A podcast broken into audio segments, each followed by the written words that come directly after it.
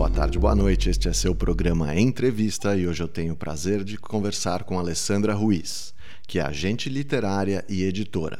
Atua há 27 anos no mercado editorial, tendo trabalhado em editoras de pequeno, médio e grande porte. Além de uma extensão em publishing em Yale, cursou Ciências da Computação e Biologia. Em 2018, abriu sua agência literária, a Autoria Agência Literária e Estúdio com foco em autores nacionais e em seu conteúdo para diversas plataformas, visando o mercado global, além do nacional, é claro. Tudo bom, Ale? Tudo bem, Raul? Tudo jóia. Me conta um pouco, como é que você começou com ciências da computação, passou pela biologia e virou uma agente literária? Pois é, né? Que caminho torto, né? pois é, eu fiz. Eu, eu, eu era do mundo de exatas a vida inteira fiz exatas no, no, colegial, adorava matemática, física, química, e, e sempre achei que eu ia para esse mundo porque eu, eu era o que, vai, vamos falar claro, eu era nerd, né? Ainda sou.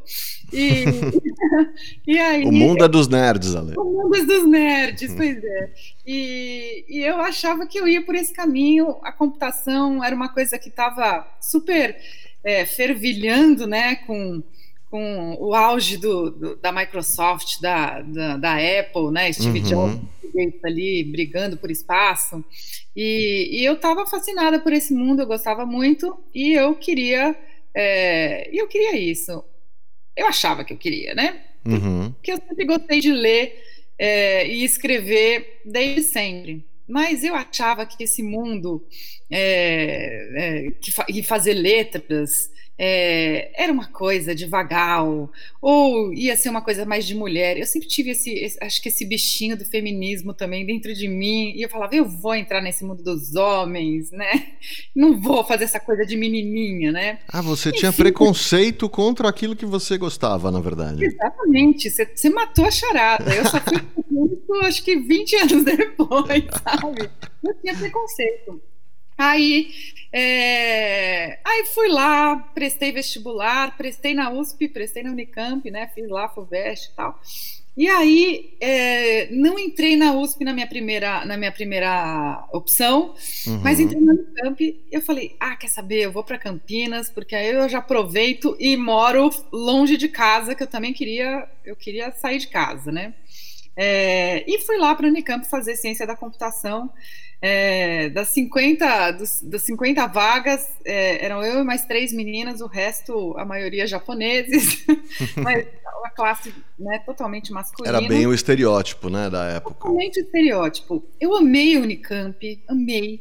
Eu amei morar em Campinas. E no final eu descobri que eu estava odiando aquilo. aí, a ciência da computação você estava odiando. É, era, era uma coisa muito mais árida do que eu do que eu pensava. Eu falava, meu Deus, eu não quero passar a vida programando. E, e assim, a gente não tinha interface gráfica uhum. é, como a gente tem hoje. Era um negócio meio, né, uma linguagem, não era de máquina, mas era um negócio. Mas era profundo. É, eu entendo completamente. Eu gostava é. de mexer em motores e fui fazer engenharia mecânica. Uma coisa não tem nada a ver com a outra. Exato. Aí, aí lá por agosto, setembro, eu falei para meus pais: olha, eu, eu vou desistir. Como? Super difícil de entrar. Eu falei: ah. Vou. vou. Eu, no eu primeiro vou. ano, no primeiro ano. Primeiro ano, final do Foi rápido, ano. pelo menos. Foi rápido, foi rápido. Aí, é... aí eu desisti e, e voltei para São Paulo. E agora, o que, que eu vou fazer, né? Aí eu arrumei, minha, minha mãe era amiga, muito amiga de uma, de uma publicitária que me arrumou um estágio é, para para primeiro-anistas, vai, de publicidade, mas eles aceitavam qualquer universitário é, numa super empresa de propaganda, na Standard, e eu pude é, percorrer Quem todas que era amiga da sua mãe que te deu era, essa oportunidade? Era Fanny Matatia, não sei se você ah, conhece. Não, mas é famosa, provavelmente. Pois é, ela, ela trabalhava lá na, na Standard, e aí, é, e aí a gente.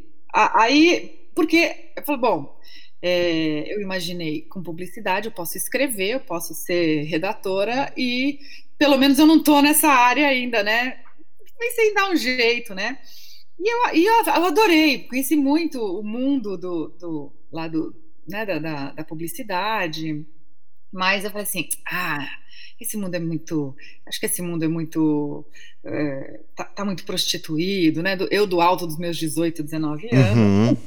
com, com, muita, com, com, muita maturidade. Aquela maravilhosa e, propriedade e certeza propriedade absoluta, né? Sabe, da vida, né? Exato. E aí eu falei assim, ah, não, não vou fazer isso. E, e aí eu falei, bom, eu também queria ser, ser, cientista, eu gosto muito de genética também, vou fazer biologia. Aqueles arroubos, né? Que ninguém da minha família acreditou. Aí eu prestei FUVEST no, no, nesse ano, entrei e fui fazer biologia. e aí eu, gostava mesmo da parte de, de, genética, biologia molecular. Minha ideia era trabalhar com, com, com isso, né? E, porque era uma parte também que tinha muita matemática. É, eu, eu, pastei muito com zoologia, botânica, né? Mas é, a gente é, é, é, muito legal, no fundo é uhum. muito legal. E aí é, acontece que no, no, no, segundo ano de faculdade estava no auge. Eu não sei se todo mundo vai lembrar, né? Talvez você lembre, Raul. Hum. Estava é, no auge uma série que se chamava Arquivo X. Nossa. Isso entrega, hein? Entrega, né? Pronto, já contei minha idade. O arquivo X era, sei lá, o Game of Thrones, né? O, e, e, só que não tinha internet, não tinha rede social, né? E aí, uma editora lançou um livro é, chamado A Ciência por Trás do Arquivo X, que era o consultor de ciência da série e que falava o que, que tinha de base científica naquele, naquele livro. Ah, que legal! é muito legal, porque eram umas coisas meio fantásticas, né? É, e aí, é, essa editora também era amiga da minha família, a dona da editora, uhum. e acontece que a tradutora desse livro, é, ela não entendia nem de arquivo X e nem, e nem de ciência, e ela fez uma meleca no livro, traduziu tudo errado e tal. Ah, sei. E, o fã, o fandom do, do livro, os fãs, caíram de pau, sabe? Assim, uhum. mandaram carta, publicaram em todas as revistas de, de, de fãs e tal. Se tivesse rede social, a, a, a editora estava ferrada. Aí a dona da editora veio. É... Foi, então ela te chamou para consertar isso? Isso. Ela veio para mim e falou assim: Alessandra, você é a pessoa ideal para fazer uma coisa para mim. Você, é, você é de ciência, eu sei que você é fã da série, você sabe inglês. E eu te conheço desde criança, eu sei que você sabe ler e escrever muito bem. Uhum. Se você fizesse uma revisão técnica para mim, o que, que, é isso? Ah, você lê aqui, você lê o original em uhum. inglês, lê o português e com, com certos termos, principalmente e tal. Eu falei, o quê? Você vai me pagar para eu ler livro? Nossa! né? Bom, mas você refez então? Você refez ou você só consertou? Refiz, refiz o livro inteiro, facilmente. Uhum. Adorei, deu tudo certo. Ela relançou, porque ela teve que recolher os livros. Foi um problema pra Imagino, imagino. Se tivesse rede social, como você disse, ela não teria um problema, teria falido. Nossa, então, teria, teria bastante problema mesmo. Aí eu falei pra ela, Maria Helena, vou chamar Maria Helena. Hum. Você não tem mais desse? Eu falei, putz, eu posso fazer isso durante a faculdade, ganho uma grana, né? Ainda me uhum. divirto. Né? Vou ganhar para ler livro, né? Isso é maravilhoso. Para quem, quem é leitor, ganhar dinheiro para ler livro, isso é maravilhoso, né? Aí ela falou assim: olha tem, mas não é assim. É, vem aqui que eu vou te ensinar umas coisas. E aí ela. Foi aí que eu entrei no mundo dos livros. Aí ela começou a me ensinar o que, que era revisão, uhum. é, depois o que, que era preparação de livro, depois o que, que era um ghostwriter, né? E eu comecei a estudar por mim, mergulhei nas gramáticas, é, fui fazer cursos que eu achava que existia, li tudo que existia técnico, né? Porque não existia curso para isso, para você aprender. É, o, o, meio editorial é, é, muito uma coisa, pelo menos no Brasil, é muito uma coisa familiar que as pessoas aprendem na prática, né? E aí eu fui aprendendo com ela e me virando também e fui aprendendo, né? É, a BNT, todas as coisas, né? E aí, então, da revisão, da preparação, do ghost, é, eu fui fazendo, fui fazendo freelancers. Quando acabou a faculdade, é, ou ia fazer um mestrado no exterior, ou ia continuar no mundo dos livros. E aí eu gostava mais já do mundo dos livros e uhum. continuei. Né?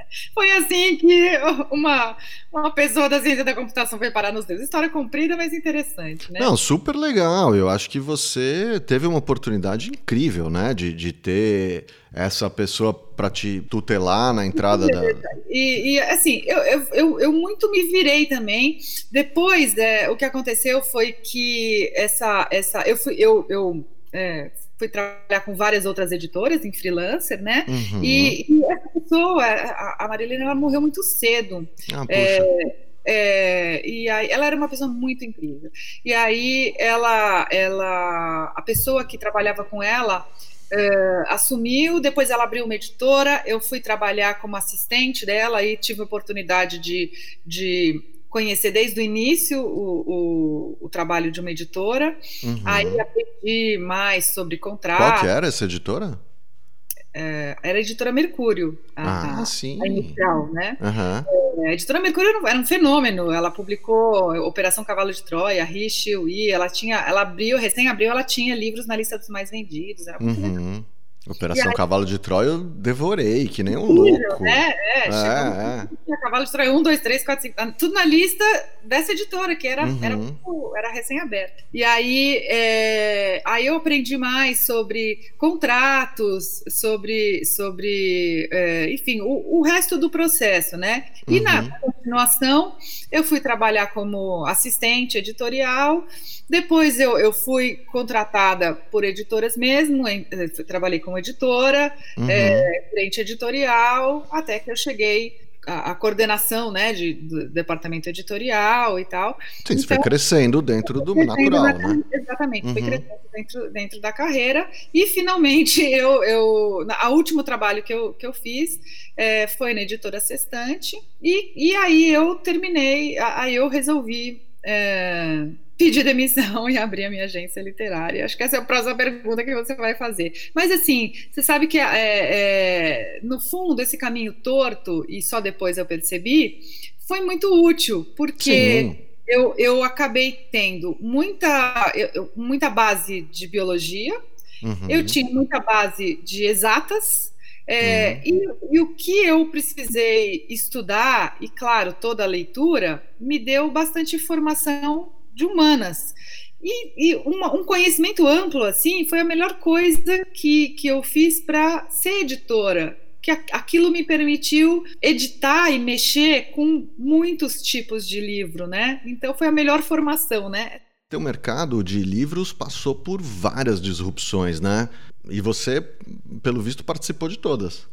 É, Quer dizer, é. de todas não, porque na época do Gutenberg você não estava. Não, eu não eu não sou tão velha assim. Então, passei, peguei muita coisa, é, né? Assim, quando, quando o e-book é, foi vindo, né? Aquelas uhum. coisas. Ah, o e-book vai matar o livro físico, né? É, a, a primeira onda do audiolivro com o CD e tal o e-book nunca vai matar o livro físico, né? Uhum. São, ou, ou, nenhuma outra nova mídia. O audiolivro não vai matar o livro, o livro é, o e-book ou o livro de papel.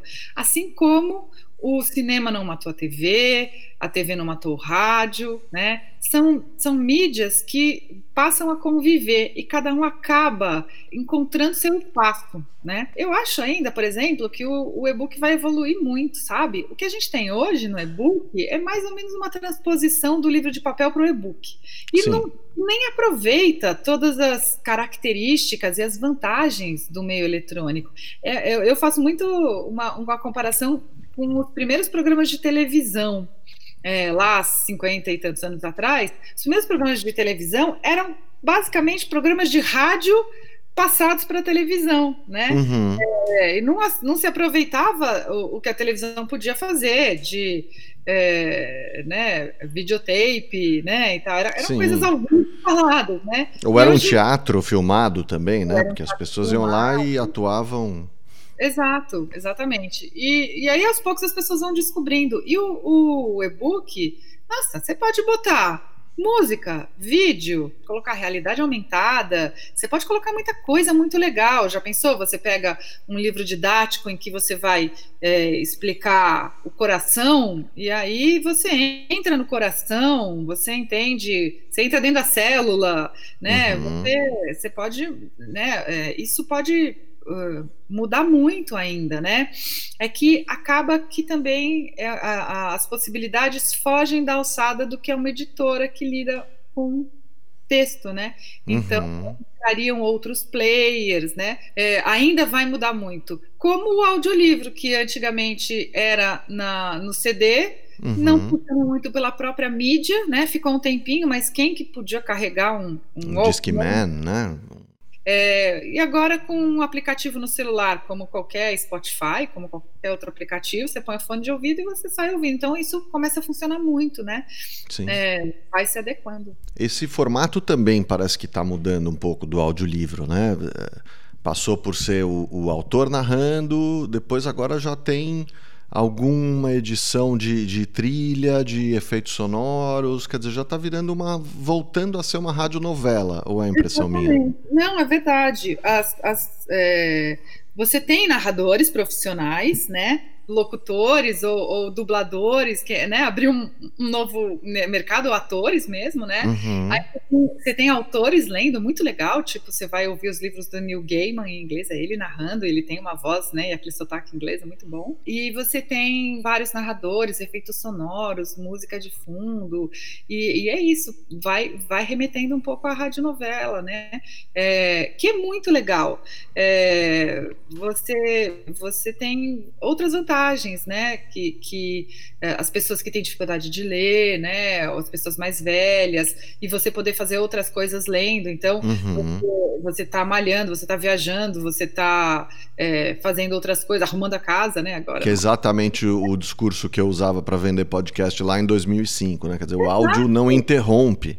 Né? Você pode fazer uma porção de coisas. Exato, e agora é isso, com, com um super boom né, dos podcasts, a gente vê como o áudio é alguma coisa que super é, mexe com as pessoas e interessa, né? Então, os audiobooks vão nessa mesma onda do, uhum. do podcast, né?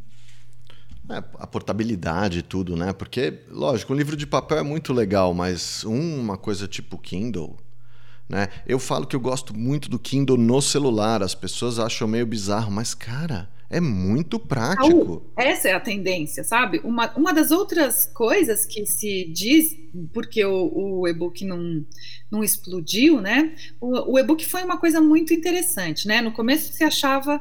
É, ah, o, o e-book vai substituir, né? Vai acabar o livro de papel, porque o e-book cabe mil livros. Infinitos, dois, é. Dois livros infinitos, você não ocupa espaço, tá lá. É, o que aconteceu é que nos Estados Unidos o, o e-book chegou a, a ser 30%. 35%, uhum. em alguns lugares 40% do mercado. No Brasil não passou de 5%, tá? A média é 2, 3% tá, das vendas, ou seja, é muito pouco ainda. E eu acho que uma das coisas é o que, que eu tinha falado, né, simplesmente aquele formato, e o segundo é, o, é, é, é a, a, mídia mesmo, né, o, o gadget, né, hum. é, é, isso, é, um Kindle é caro ainda, uhum. É, ou, ou, qualquer outro é, e-book, né, qualquer, qualquer e, mas é, é isso, ainda é, eu acho que vai ter uma convergência para que todo mundo possa ler no celular. Os celulares estão ficando grandes de novo, né? As telas grandes, né? E, e aí fica mais confortável, tanto de você ler quanto carregar. Não tem sentido você comprar outro aparelho só para você ler livro. Claro que isso facilita porque você não tem outras interrupções, né? De de notificações pulando que vão interromper tua leitura. Mas aí é uma disciplina de você desligar e usar aquele tempo pra, só para isso. A gente não faz isso para ver vídeo, a gente não faz isso para ouvir podcast, a gente não faz isso para outras coisas. É a gente fazer isso para ler também. E eu, eu acho que a convergência é. E a, mas, assim, muita gente lê é, audiolivro, é, desculpa, lê e-book ou no celular ou no computador, né? Não uhum. é a uhum. maioria que lê no, no No Kindle ou no e-reader aí que tem. É, ou no e-reader, exatamente. Uhum. E também eu acho que uma das coisas que atrapalha o, o, o leitor de e-book é que há uma concorrência. Né? Uhum. Enquanto eles não chegarem a um padrão que, que funciona para tipo, todo mundo, é. Né? Tipo o dia que todas as lâmpadas passaram a ter o mesmo tipo de rosca, né? Aí, Exato, aí funcionou. as tomadas serem iguais, né, Raul? Não, não, vamos, não vamos falar de tomada? Não, melhor não. Não vamos entrar em polêmica, né? Tomada, religião, política, não vamos falar disso, né? É, não, vamos falar, vamos continuar no tema da disrupção, porque eu, eu gosto, sou nerd e gosto. Legal. É, uma outra coisa que você deve ter experimentado aí é essa transição do mundo das, das livrarias, né? A gente vê é, Saraiva, Siciliano fechando as portas, é, cultura com dificuldades. Como é que é isso? Pois é, né? É, que coisa, né? As pessoas ficam, nossa, olha só, livraria fechando, as pessoas estão lendo. Não, não, não, ó, na verdade, assim, é, não é crise de leitura, tá? Hum. Isso é uma crise do modelo de varejo editorial. Tá? tá? Na verdade, tem uma crise do modelo de varejo geral, né? Do, de, de, como é que o varejo funciona, né? Uhum. É, o varejo já vem, já vem experimentando dificuldades há muito tempo e crescendo o, o e-commerce há muito tempo, não só no Brasil como no mundo. E o mercado editorial também sente isso, né? É, o mercado editorial brasileiro ele é muito peculiar. Primeiro, que sempre existiram muito poucas livrarias, tá? A, a Unesco é, indica que exista uma livraria para cada 10 mil habitantes. Esse é, seria um, uma taxa ideal. Uma taxa ideal, né? Tá. No Brasil, antes do começo da crise de, de Saraiva e, e, Cultura, e La Selva, e FINAC, né? Uhum. É, você tinha aí é, mais ou menos de 2.500 é, livrarias, que é nada para um país do tamanho do Brasil com a, com a, população do Brasil, né? E a maioria, sei lá, duas mil de Belo Horizonte para baixo. No uhum. Nordeste não tem, né?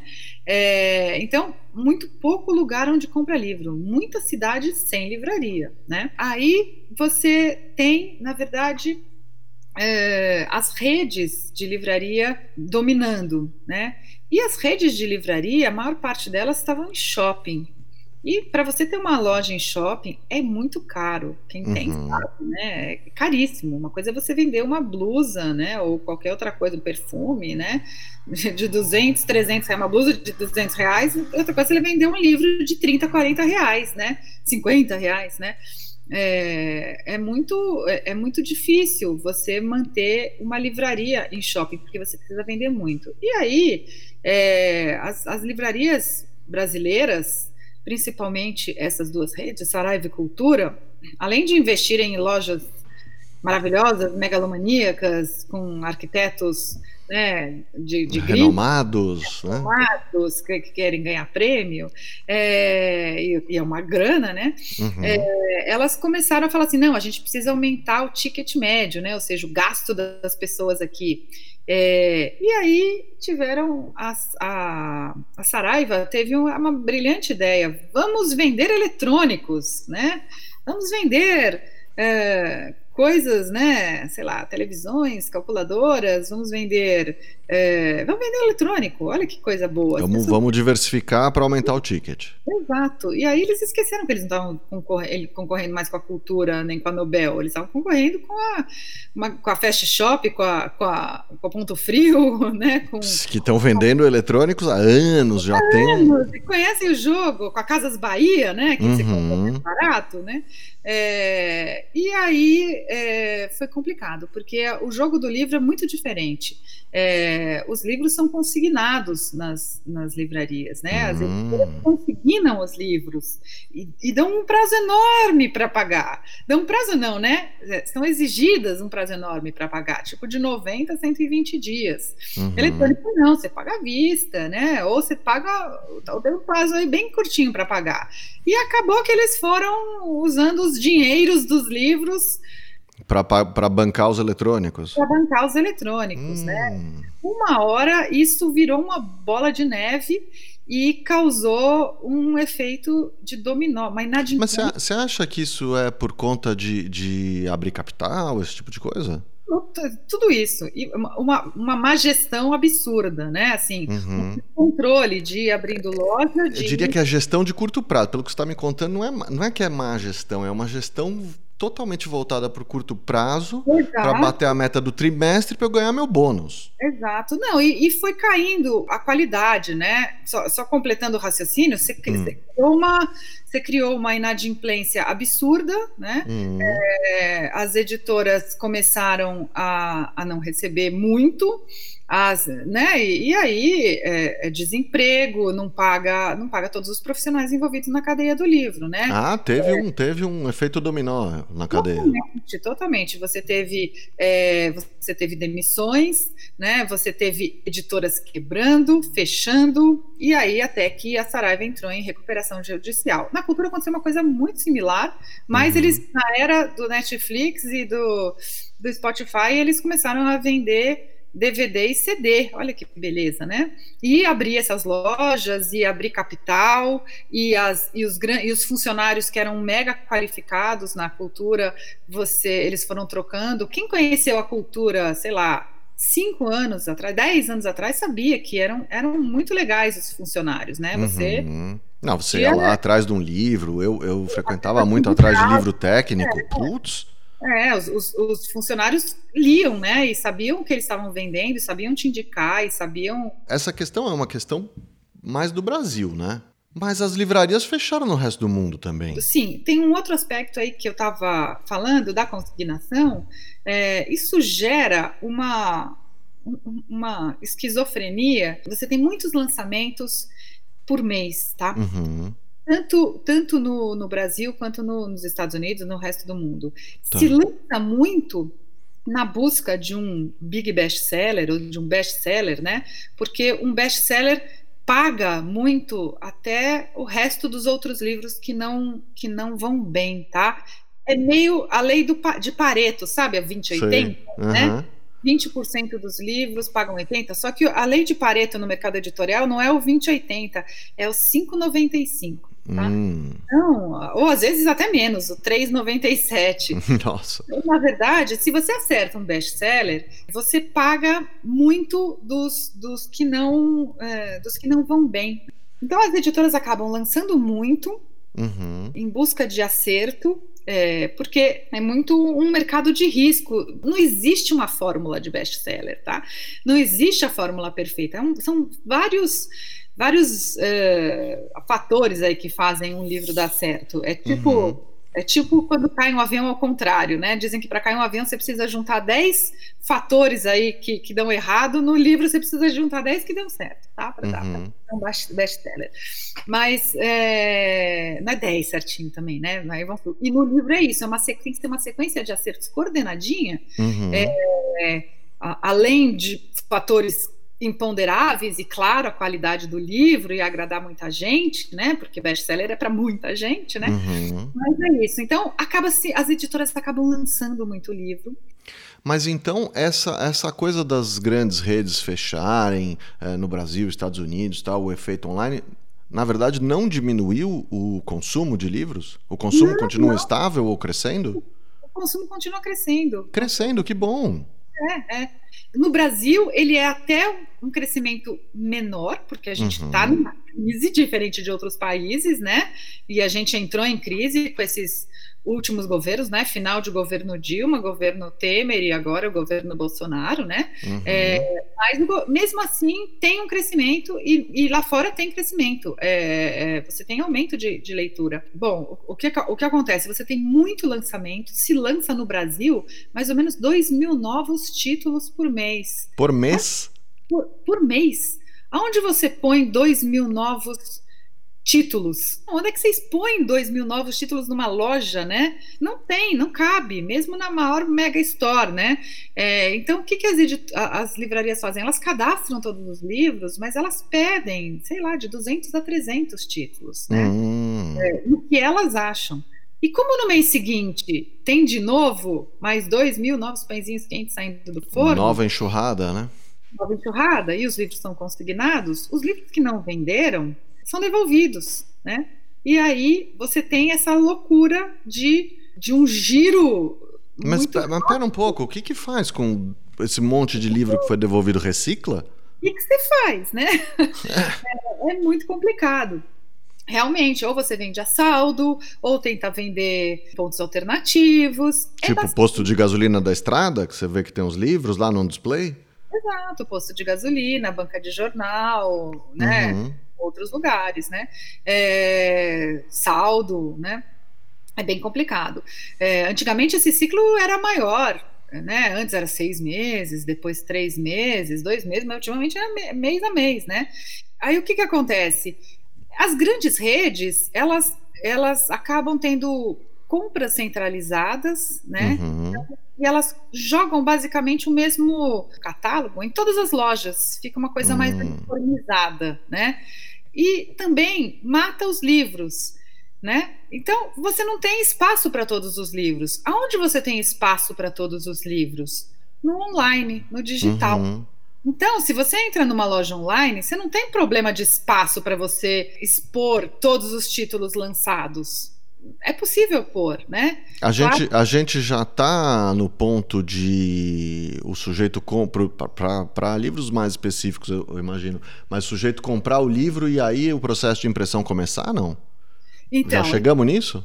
É, ainda não chegamos numa grande massa, mas já existe, tá? Já uhum. existe coisa muito legal que chama impressão sob demanda, o print on demand, né? Uhum. É muito legal. Isso, isso já é, isso, isso já começa a existir. Tem um serviço que quando você compra é nessa hora que o livro vai ser impresso numa impressão é, não não é não a impressão convencional que é offset, né? Que você uhum. só consegue fazer tiragens de no mínimo mil, dois mil exemplares, né, a partir de mil, dois mil exemplares, né, mas ela consegue imprimir de um, porque é uma impressão digital, né, uhum. claro, como a nossa impressora doméstica, mas não, né, uma impressora é, profissional. Industrial, né? Uma coisa. Industrial, mas ela imprime de um. Uhum. E aí é, o livro é impresso quando se compra e ele é enviado, né? Já tem, já tem isso, né? Então isso é muito legal. Não precisa, não precisa ter estoque de livro, né? Enfim, essa, essa, essa parte da impressão sob demanda é uma coisa muito, muito interessante do mercado editorial, né? É, já tem até algumas lojas na França, em alguns outros países que a livraria pode fazer isso. Você, você pode imprimir na livraria. Olha só. Ah, que legal. Quer dizer, você tem essa impressora distribuída, né? Essas é, impressoras distribuídas, cara demais para ter em casa, né? mas possível numa livraria de bairro. É, é uma máquina, como se fosse, sei lá, aquelas máquinas de refrigerante. Uhum. E você escolheu o título e aí ele imprime para você na hora, enquanto você toma o um café ali na livraria. Em 20 minutos o livro está impresso. Olha que coisa legal, né? Super legal. O futuro. Mas, enfim, o digital começa a crescer, né? Não, não o e-book, mas o livro físico vendido por e-commerce, né? Uhum. É uma venda enorme e as, as lojas começam a crescer.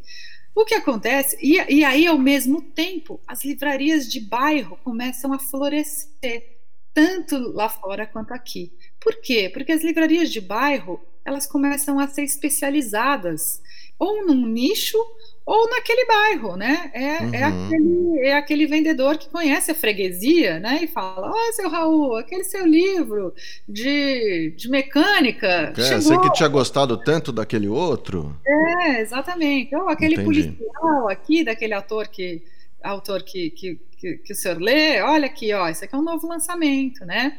E aí ele vai ter livros especializados, nicho. Uhum. O que a gente vê é, no entretenimento em geral é que acabou, acabaram os big best sellers ou os blockbusters, né? Me fala, qual foi o maior filme do ano passado? Deve ter sido de super-herói, não tenho a menor ideia, mas só tem filme de super-herói. Pois é, isso no cinema não teve, né? Porque hum. você tem agora uma explosão de filmes na, no streaming, né? O, o que acabou foram os grandes, o, o mainstream, né? Ele se pulverizou. O que a gente vê em todo o entretenimento, tanto na literatura, quanto no cinema, quanto na música, são grandes, médios e pequenos nichos. Então, não vai ter mais o big best seller do ano que vai uhum. salvar. Uhum. Não vai ter, nem, nem em nenhuma coisa. É, são, são nichos, tá? O, o, mundo vai virar grandes clusters, né? Nichos, já está virando. Então é isso. Quando você fala do Felipe Neto, que tem 38 milhões de seguidores, é, é isso. Ele faz alguma coisa e, e, ele explode. Esse é um grande nicho. Mas se você uhum. for falar do youtuber de culinária que tem 2 milhões de seguidores, é, ele tem a audiência dele. Se ele fizer um livro, ele vende para a audiência dele. Ou se ele fizer um, um qualquer coisa, uma caneca, ele vende para a audiência dele, né? Na verdade, nós estamos falando que não tô sabendo, não sei como colocar, mas é o, é o poder do nicho.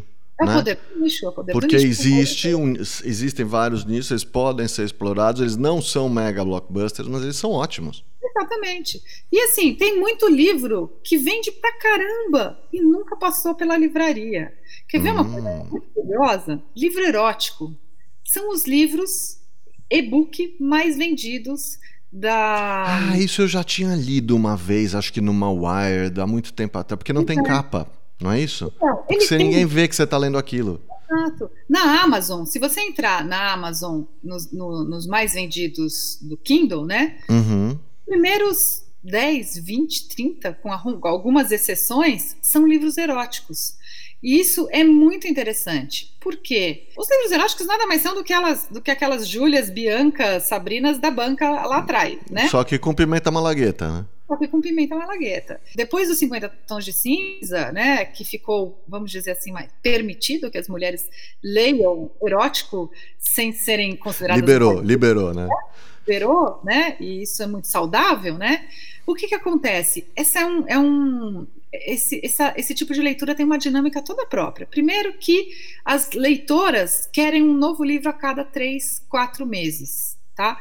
E as, e as escritoras, que a maior parte é, é um mercado feminino, elas escrevem e lançam a cada três, quatro meses. Nenhuma editora tradicional consegue lançar um novo livro a cada três, quatro meses da mesma autora, tá? Hum. É, geralmente lança um, um, um por ano do mesmo autor.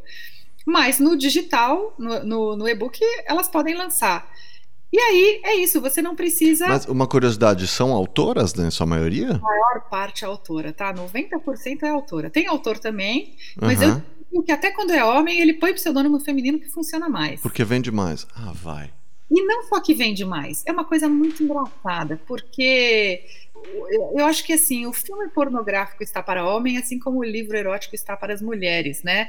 É, uhum. É, o, o homem ele é mais visual, né?